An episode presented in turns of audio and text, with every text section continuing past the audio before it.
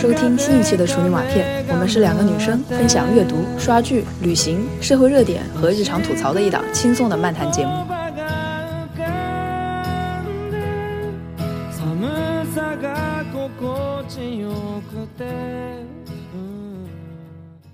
吼吼吼！冬天来了，没什么比窝在温暖的家里，用颜色和爱装扮冬天更惬意的了。从视觉上，屋里火焰般的红，圣诞树的绿，还有暖色的灯火，总觉得能抵御窗外白皑皑的雪、灰蒙蒙的雨带来的寒意。Amen。不知道大南小时候对冬天的节日是什么感受？我小时候觉得冬天就是用来过节的。圣诞、元旦、春节、元宵都挤在一起。作为小朋友呢，我是很喜欢过节的。呃，冬季啊，那个小时候最直接的感受就是放寒假。小时候，冬天的元旦呐、春节啊，每次 我都要表演节目，爷爷都会拉着我提前排练。被爷爷支配的恐惧。你说，我小时候也是表演节目的小孩。但是我不是家里唯一会乐器的，所以我表姐是一个更有表现力的人，就是大人口中很大方的小孩，所以我就跟着他屁股后面就可以了，没有你那种全村的希望的压力。哎，那个那挺好的啊！我生日正好是在元旦附近的样子，然后每次都是生日和元旦一起过，搞很多曲目表演，每次都觉得挺心累的。可能我奶奶也看出来了，我有点烦躁，就是。每次生日表演完了，都会带我去炫一顿垃圾食品。奶奶好懂你啊！至于圣诞节，小时候更多的是在书里和动画片里有看到。哦，对对对，还有那个小时候我家住的位置正好和本地一个教堂是同一个区域嘛。然后每次圣诞前夜放学，巴士都坐不上，全都是人，根本上不去。所以我每次只能走一个多小时回家。嗯，我小时候圣诞节也是一个概念里的节日。作为小朋友，第一次知道是看《小鬼当家》。嗯，电影里面全家都去度假了，把小孩忘在家里。所以我小时候一度觉得外国人过节是不是就不带小孩自己出去玩，小孩在家嗨。然后还有就是汤姆汉克斯的那个《圣诞特快》，是他吧？对，就是那个动画片，是吧？嗯，就是那种很小孩子的英雄主义那种探险活动，有一点神秘，又有一点热血。然后后来我长大一点呢，一到十二月下旬，商家就开始各种装扮呢。每年都很期待群光门口的圣诞树。嗯，每年都有不同的造型。是的，看起来就对小朋友来说，它是非常漂亮又豪气的，可以用豪气形容吧。主要因为过去都是在电视电影里面看到圣诞树，第一次看到这么大一棵精心装扮的，彩灯一闪一闪的，像一个地标景点一样的地方。特别是每年群光的圣诞树一亮起来，就预示着我们好像即将要迎来开心的元旦、寒假、春节，一直到元宵，非常让人期盼的冬日假期。耶！然后不久以后呢，事情就忽然变得疯狂了。就是武汉这边几个热门的商业区，别说江汉路了，街道口、徐东大街这种满大街人，忽然一下，一到平安夜都是密密麻麻的人，吸引大家逛街。等你逛到十二点以后呢，然后现场给你打折。一开始它是没有什么满减啊，各种套路，就直接打折。嗯，当时我还记得是很流行付现金这种嘛，感觉有一种整个夜晚被金钱充斥的繁荣。然后平安夜那天，因为人太多了，所以各大路口有很多警察驻守。我记得有一年，嗯，我妈拉着我爸一直逛到转点，然后买了自己喜欢了很久的一双靴子。我到今天都记得那双靴子长啥样，就还记得我妈那天特别特别开心，总感觉有点泡沫的样子。我记得有一年初中。我是圣诞前夜那天正好下很大的雪，放学之后和同学在操场打雪仗，当时玩的很疯，在雪地里翻滚啊、拉扯呀、念来念去，然后羽绒服被弄得破破脏脏的，走路飘毛的那种。然后我妈那天叫我放学就直接去红山广场家乐福一楼的火锅店，然后你记得太清楚了。对啊，因现因为现在那个家乐福楼已经不在了嘛。嗯。我打完雪仗就走去火锅店，我妈看我穿的破破烂烂的衣服，劈头盖脸就是对我一顿臭骂，然后直接拉着我去买衣服。当时只买就是一件衣服，排队的人就超多，最后就整到十二点多才回家。那阿姨这节过得也够呛啊，没吃成饭，还捡一个脏兮兮的孩子回家，还要连夜花钱给他买衣服，暴走到转中。当时就根本没有暴走逛街那种感觉。我们到了群光就直奔羽绒服嘛，然后拿了一件就排队，就等着开票，然后再排队就等着交钱，整个晚上都在排队。本来都已经说好了，圣诞前夜商场人太多，就绝对不会去逛街，顶多出去一起吃个饭什么的。那不怪你吗？那不更体现你妈身体力行阐释圣诞节的付出和奉献精神？养你这个娃还怪辛苦的。Amen。你们在外面疯狂采购的时候，我在干嘛呢？我通常是在家里做作业，然后睡觉。那个时候我没有觉得圣诞节跟我有太大关系。呃，学霸的日常。嗨，东亚小孩。然后就是这几年嘛，疯狂的消费主义冷却下来以后呢，嗯，对小时候脑海里电影里的圣诞符号呢，也逐渐祛魅了。作为一个也没有太多宗教情节的普通人，我却发现自己越来越喜欢过圣诞节了。It's beginning to look a lot like Christmas. 与其说喜欢或者选择这个节日，不如说它所在的时间正好合适。嗯，特别到了十二月底，武汉也不咋下雪，然后冬雨下的人冰凉凉的，心也冰凉凉的。离上一个能放假的节日已经过了快三个月了吧？工作和学习很久了，天黑的越来越早，人越来越累，这个时间就感觉特别需要节日和朋友的陪伴。你说的对啊，这种传统的宗教节日对于我而言，更多的是想和朋友相聚，在一个泡泡里暂时逃避一下现实，来个精神上的马杀鸡。而且这个节日，由于它不是传统节日嘛，传统节日对我们这种家里的小辈来说，能控制的东西很少，总要去一些去了也不爽、不去也不好的饭局，一些让你很心累的人，特别是一些烦人的中年男人，要和你坐在一张桌子上吃饭，然后说一些毫无边界的话题，很烦人的高谈阔论。所以传统节日里面很多瞬间都会觉得自己是在被迫过节，他们在过节，你在被迫过节。是，而圣诞这个节日是我们自己选择的，选择自己喜欢的人、自己喜欢的音乐、食物、游戏、电影，全都是自己主动的、自发的，所以这个选择从头到尾都是开心的，没有任何负担。还有一个原因就是我单纯喜欢圣诞节的颜色搭配，那个松树的绿是我最喜欢的颜色，搭配火红，感觉非常温暖。所以每到十二月呢，我就会俗气的 从手机壁纸到手机壳、帽子、发夹、围巾，还有衣服呀、鞋子，能武装的都武装起来，肆无忌惮的把红和绿搭在一起。红配绿凑到头，谢谢你啊！红配绿颜色走。啊，好好，那个红色和绿色好像似乎是那个冬青树的颜色吧？对对对冬青树绿色的树叶子，然后到了冬天结那个红色的果子。嗯还有一个呢，就是我很喜欢圣诞的音乐，喜欢那个铃铛的音色和节奏。新的冬天一到，我就可以又做一个圣诞歌单了，每年都有一个圣诞歌单。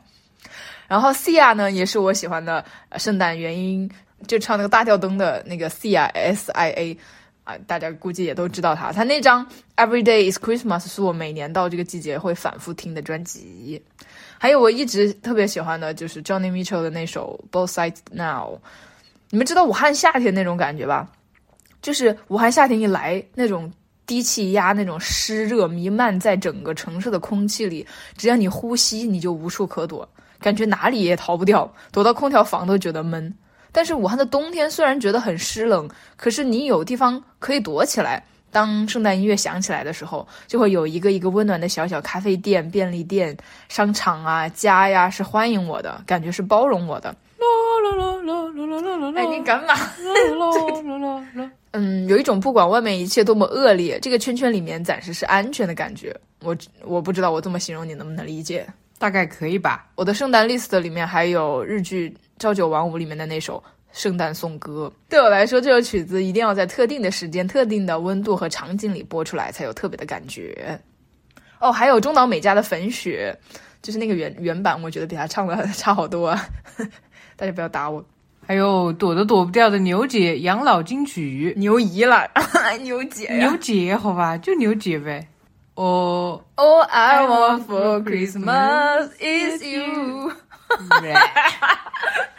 反正烂大街的圣诞歌曲我都喜欢。其实这首歌我好像从来没有一次完完整整的听过，要么是在商场里听，要么是在电视里恰好看到，然后一听到就很烦，然后立刻就转台那种。是就那一句反复唱。对啊，然后我特别喜欢那个和圣诞有关的歌曲是 Lady Gaga 和 Tony Bennett 一起唱的《Chick to Chick》，然后 Tony Bennett 今年七月份已经走了、r e s t in peace。嗯，我也是。他那一张那个专辑里面有两首歌，我也把它收到我的 list 里面啦。如果你好奇我烂俗的品味里有有些啥的话呢，我们就在节目的 show note 里面贴上歌单的链接，啥风格都有，但是主打一个放松、开心、温暖的圣诞歌曲集。耶！除了歌单呢，我还准备了哪些东西呢？在圣诞节之前，比如说计划菜单、准备食物、选择当晚的圣诞歌单、挑选大家一起看的电影和朋友一起玩的游戏，再挑选一棵小圣诞树，然后装饰它，用红和绿还有金色布置家里的各个角落。我还记得我们有一年会用钩针一针一线亲手编织和制作手工艺品，给不同的朋友挑选他们可能喜欢的小礼物，然后去想象他们拆开礼物的那个瞬间的开心。这些东西呢，都在一层一层给快乐加码，层层加码。你这说的像是一件坏事儿。这个准备的东西的过程呢，在一个固定的时间，用一个固定的颜色去装扮，营造一种我熟悉的环境。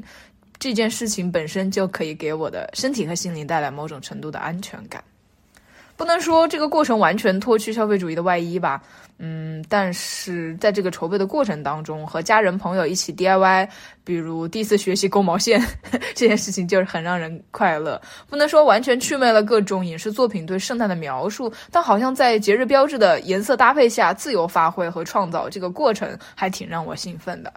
我记得我们之前有一年和朋友一起过圣诞节嘛，我当时是负责菜单，然后你负责娱乐项目。我提前半个月就开始焦虑了，准备吃什么，然后写下来。提前一周我就开始处理食材，网上搜烤鸡的方子，然后自己做风味黄油，把黄油涂在鸡皮和鸡肉之间，这样腌制一天左右。哇塞！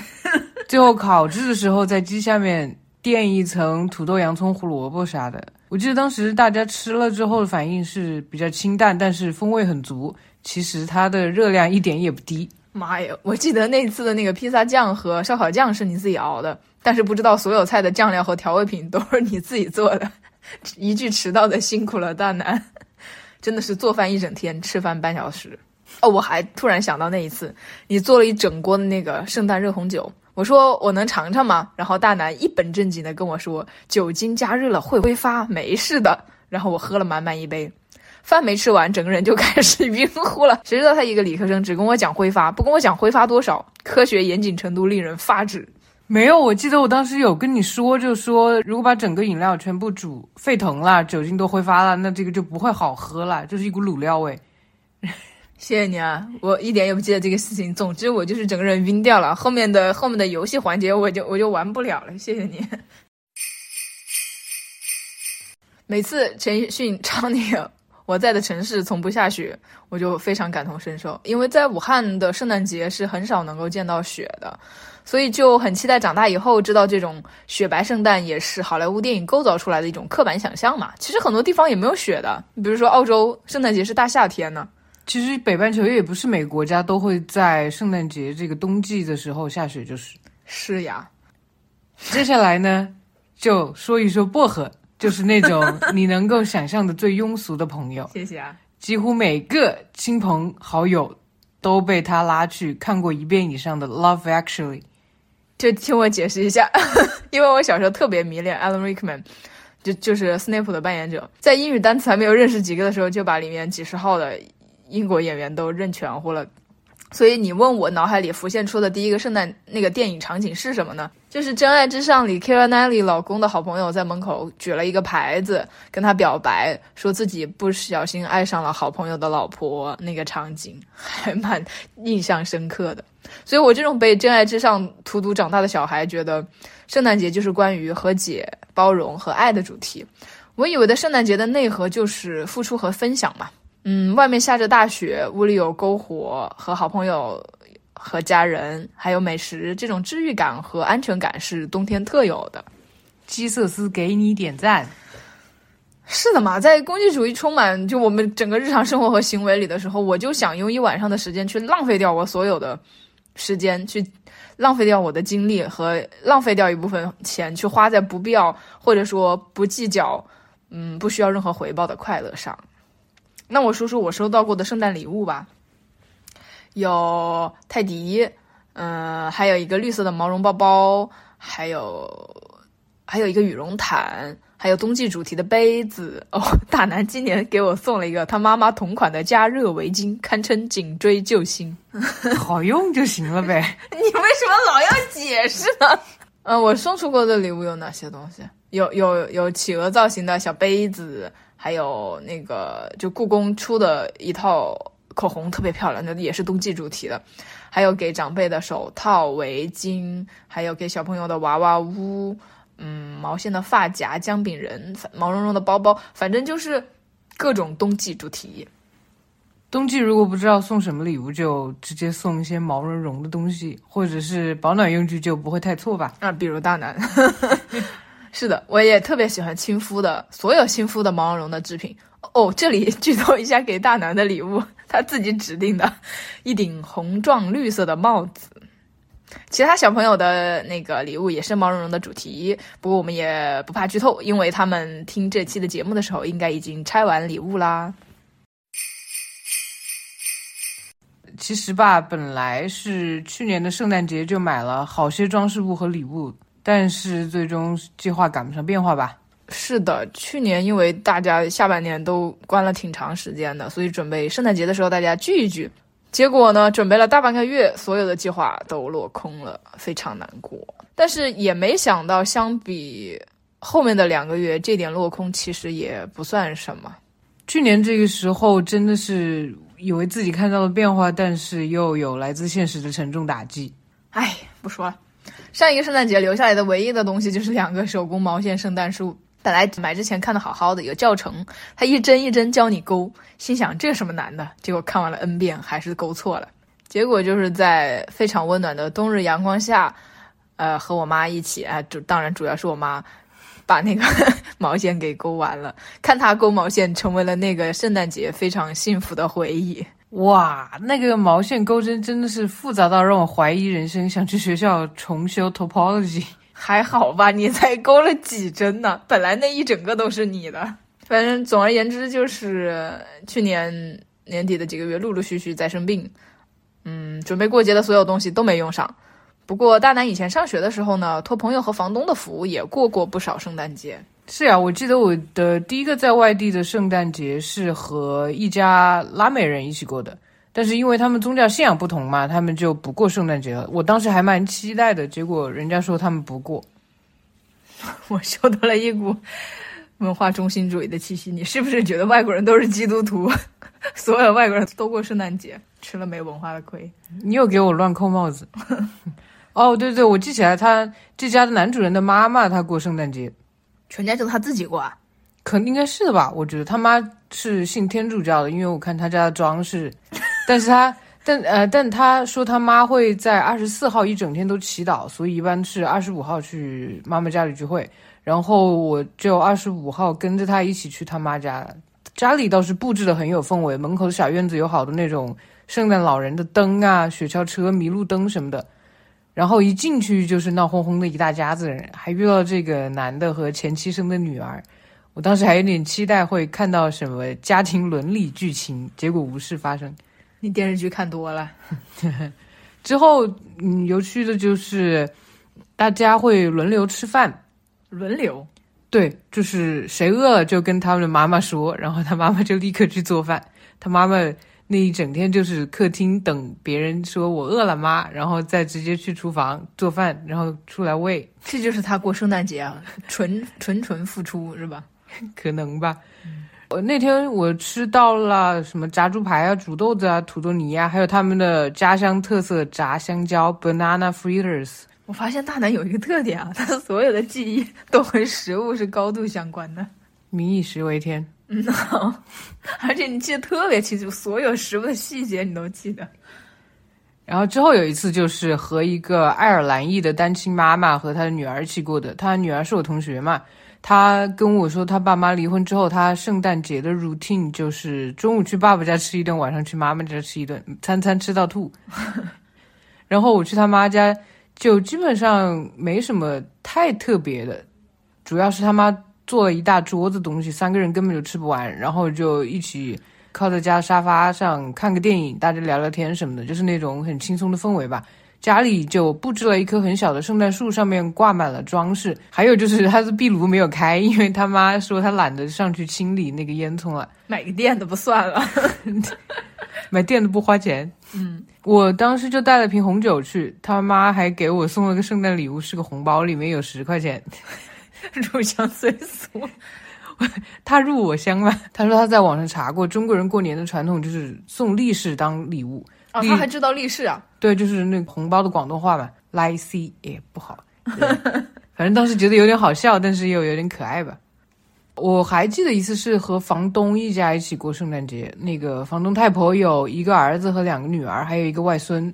最小的女儿可能和我差不多大吧，一直和他住在一起。就是临近圣诞节的时候，他儿子用皮卡拖来一辆还蛮大的圣诞树的，那个圣诞树高度直戳房顶的那种。但是房东他就一直没有装饰，我就觉得很奇怪。偶然有一次机会，我就去问他嘛，什么时候需要帮忙装饰，可以叫上我。他说他以前总是和老公孩子一起装饰，后来她老公去世了，就再也不想装饰了，嗯，所以他就不会装饰了。然后到了过节那天，他就请人上门做晚餐嘛，然后请的人都是 Latino，可能也是因为他们不过圣诞节吧，趁这个机会人工很高，出来赚一波。嗯，房东太婆当时还要准备一些三明治给这些上门厨师当午餐，就是到了晚餐的时间，儿子和女儿还有外孙他们一家一大家都来了嘛，大家就一起吃饭。他们吃了饭之后就立刻走了，也没有像电影里面那种。一大家子人，呃，聚在父母家里，然后坐在圣诞树下拆礼物那种情节吧。节日之后呢，房东的儿子又开来皮卡，把他没有装饰的圣诞树拖走了。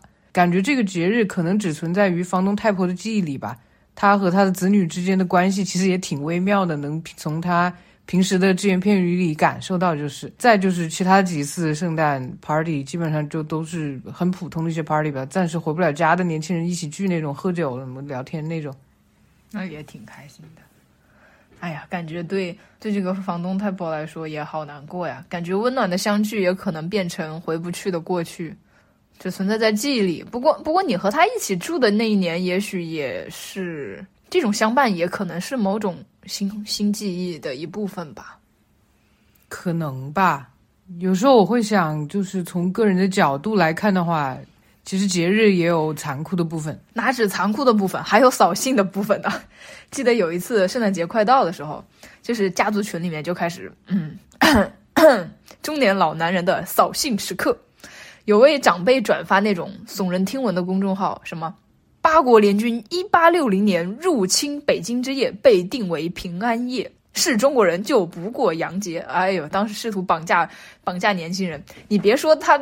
我忍不了，他说八国联军侵华的时间完全是错的，他也不懂圣诞节是多少年前的，就说这种话的大爷在家里的地位属于那种，不是我吐槽啊，他在我眼里是属于那种天天过节的，他既不需要做家务，烟酒又不离手，老婆照顾四代人，还得伺候他一桌下酒菜，不伺候好还要闹脾气，就你这种天天过节，还要在别人想过节的时候去扫别人兴，有一年我实在忍不了这种。爹味发言，写了一篇小文章，把他每一个史实上的错误全给指出来了，有理有据，直到逼他说出“哎呀，别这么认真嘛”，让爹认错是不可能的。但是之后他再也没在群里发过这个东西了。这就典型是那种说理说不赢你，然后就告诉你认真你就输了这一套。这个节日其实在这里是没有什么宗教色彩，就是更多的是被过度商业化嘛。哪个节日不被商业化呢？而且就我感觉来说，更像是扯个理由和朋友相聚而已。是的呀，只是找个理由聚一聚啊。几年前我一直觉得很多年吧，见一次或者一年见不到一次的亲戚，特别是一些中年男性亲戚，爹里爹气的那种，再加上他们喜欢不太礼貌的打探别人的隐私，还有对小朋友，特别是更小的小孩评头论足，一度让我非常抗拒节日和大型聚会，甚至会在节日前不由自主的形成一种心理压力。嗯，在武汉四年前度过的第一次大节以后呢，我就做出一个决定，就是把时间留给我想留给的人，互相之间感受比较舒服的人，不想再浪费时间陪笑脸做不想做的事儿。所以对自己并不太喜欢或者有些压力的事情呢，都会比较果断的拒绝。不过呢，武汉这几年的渡劫渡的也有点频繁了。三年以后的今天，其实我上一个想法也没有怎么变吧。但是也增加了一层，每次相聚都好像是倒计时的那种有点焦虑的情绪。怎么说呢？这感受有点复杂。就比如说，过去我我坐在一张桌子上吃饭的某个特特别烦人的叔叔，又开始厌女发言，爹味十足，对晚辈指指点点的时候，然后对自己的太太挑挑三挑四的时候，我会有点跳出这个令人讨厌的对话，就烦他还是特别烦，但是也会想到他过去也曾经给大家带来过一些。暖心的善意的瞬间，就是厌恶归厌恶，但是记忆里的有一些善意被调动出来了。我知道他不只有餐桌上那种很令人讨厌的一面吧，而是会站在一个比较长的时间维度，暂时跳出来一下去看待他这个人。当然，该回怼的地方我还是会怼他，嗯，但不会因为这一个瞬间就去给这个人下结论，而是从我们一个相处的比较长的时间去来看他了。嗯，对，是的，就是抽象的概念是一方面嘛，但是具体的个人都是挺复杂的。你用一个概念去给一个人下结论，其实也挺奇怪的吧？人是多变的，因为一件事下一个笼统的概括的结论，好像有点太武断了，还是多多交流比较好吧？也说不清楚是什么，反正是年纪大了怎么的，人反正从抑郁变得治愈了点，是怎么的？改变不了别人，得改变自己，嗯是吧？呃，别人也得变。好，话说如此呢，但是我仍然没有办法和小时候一样喜欢过节了。小时候觉得很多快乐的、理所当然的事情，现在已经用不同的眼光在看了。你比如说，我们家这边亲戚吧，呃，年夜饭呐、拜年呐、这种看起来喜气洋洋、其乐融融的画面里面，操心的事儿、筹备的事儿、张罗人情往来、收拾家务，大量的情绪劳动、隐形劳动，它都是有性别的。也就是说，往往反正就是女的嘛，就说简单一点，去妥协去对方家里过节，想看小孩的，往往也是有性别分工的。我们家属于就是有两个男性家属是会主动掌勺做饭的，然后这个时候呢，这个男性家属就会被大家捧到天上去，因为没有对比就没有伤害嘛，比比其他人那可是太顾家、太能干、太贴心了。但是实际上做完饭，剩下大量看不见的善后工作谁在做呢？反正大老爷们儿已经在麻将桌上了。所以每次我家人，尤其是像我姑姑吧，喊我们去她家玩，我和我妈都很纠结。一方面，因为前几年老人都相继去世不在了，下一代的人大家能聚一聚，联络感情也蛮重要的。可是每一次相聚，家里人沉甸甸的爱都是我姑姑和其他搭把手的这些女女人给撑起来的。我甚至一整天就看不到他们从厨厨房里面走出来，他们在厨房里面处理食材啊、聊天呐、笑得也很开心。他甚至还经常跟我说：“我累也是开心的。”但是他说完以后，我更难过了，因为因为我知道他他也很喜欢打麻将，他也很想玩，他是那种特别喜欢玩的人。但是，嗯，他虽然也会上桌啊，但是他的优先级一定是一搞定所有人的饭，二搞定所有家务，三保证孙子有人看，最后才是他的娱乐。而这个家里的其他所有的男主人都并不会有他这样的排序。因为他们非常放心，他们的任务已经被安排妥当，有人主动，并且说我很开心的去承担了，所以我心情还是有点复杂。因为我又不能去否认我姑姑她自己，她她她主动表达开心，你不能说她是不开心的，但是你也不能去视而不见这背后赤裸裸的这种性别不平等。所以，哎，过节我就很拧巴，没办法和小时候啥也不知道一样纯纯开心。你们家传统节日是怎么过的？啊，说到我们家，我之前有很长一段时间没在家过年了。再就是更小的时候，对性别分工这个没什么概念。我就说一些近几年我的观察吧，基本上也就是吃饭呐、打麻将啦。因为我家里人比较少，过年过节聚会就可能很少在家做饭，就是。但是前几年不是没办法经常外出吃饭聚餐嘛，大家就每个小家做一个大菜，然后带去奶奶家，最后再一起吃饭。那挺好的呀。我家基本上就是我妈做，我帮忙打下手嘛，然后我爸就是个翘脚大爷，什么都不做。你爸连喝水都让你妈给他端呢，还还指望他做菜呢。就是我妈妹妹家是我表弟主要掌勺做菜，我小姨帮着打下手。表弟的爸爸就是我叔叔，他就只顾着睡觉。别人都来玩了，他去睡觉嘛。对他，他以前因为工作原因经常要熬夜嘛，然后哦哦，感觉如果这个情况用简单的男女性别分工来看，这个好像还不太够，因为小姨家我表弟最后做菜嘛，所以这件事就自动落到他肩上了。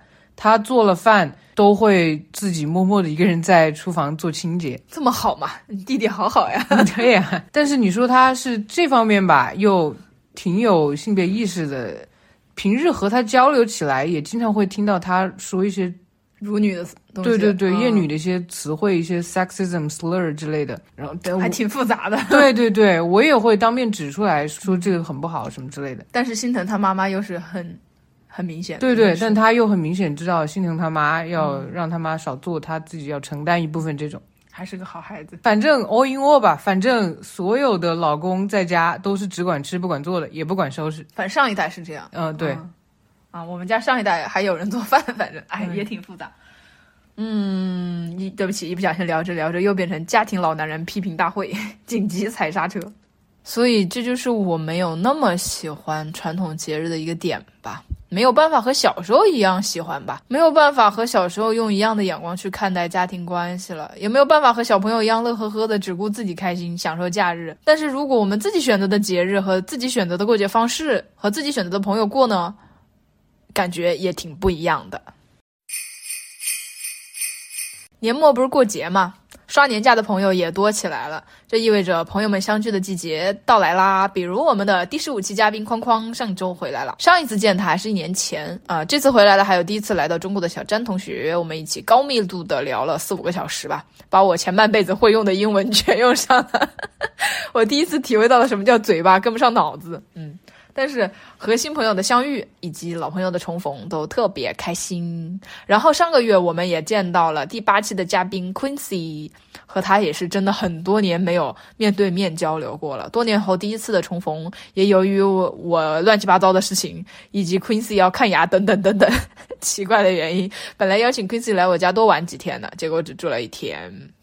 虽然相聚时间不是特别久吧，但是仍然非常非常开心。要是我们没有搞这个节播客播客的话，可能就没有和他们有这么多联系。对，这个交集也挺有意思的。哎呀，感觉做播客收获还是蛮多的。我们十二月这一期的副标题不是叫“爱的人都在一条街”吗？是因为有一天晚上降温很冷，和朋友们一起吃完饭回家，和大南顺顺路一道嘛。因为我吃太多了，然后穿的又很臃肿，骑自行车实在骑不动了。我说：“大南，你推我一下吧。”然后路上就在说，另外一个朋友要是等会儿回家遇到我们，肯定会说：“你怎么又欺负大南？”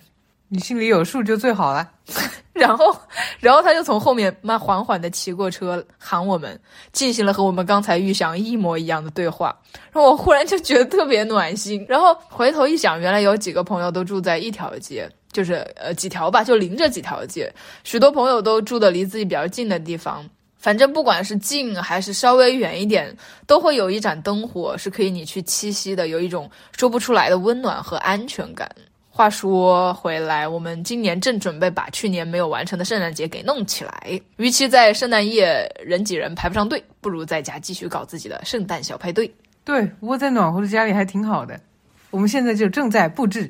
最后呢，我们邀请了框框和 Quincy 聊一聊，他们喜欢圣诞节吗？在异国他乡的武汉姑娘啊，圣诞节都是怎么过的呢？框框是这样说的：喜欢呀，有正当理由可以喝酒开 party 呀。嗯，就每次看到圣诞装饰热闹起来，啊、都会进入那种辞旧迎新的状态。啊、我会提前找一天，然后好好做一个复盘，看看今年有没有 live my life to the fullest，然后就列新年计划呀。J 人本 J，嗯，但圣诞休假的那几天就开始敞开玩了。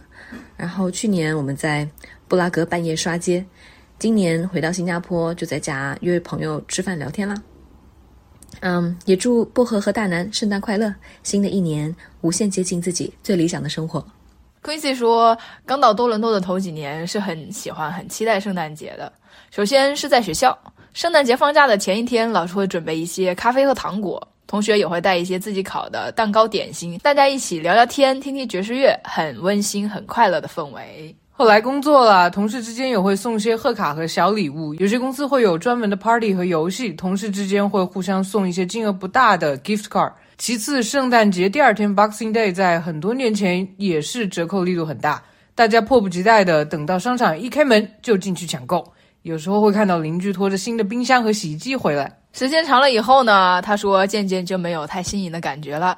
街道上的装扮、圣诞老人游行、给圣诞老人写信这些活动已经对他没有太大的吸引力了。有些教堂以前也会在圣诞节期间有义卖啊，在街道上免费发杯热咖啡、热茶，相互问候。但疫情之后呢，很多教堂也变得冷清了。昆斯说，今年没有什么具体的安排，可能等到明年年初跟朋友们再聚一聚吧。年底大家都要在家里陪伴自己的家人。